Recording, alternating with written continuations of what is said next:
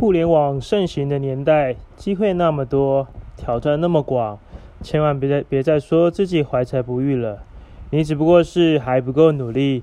我从来不觉得安于现状是最好的活法，随时接受新的挑战才是生活最好的状态。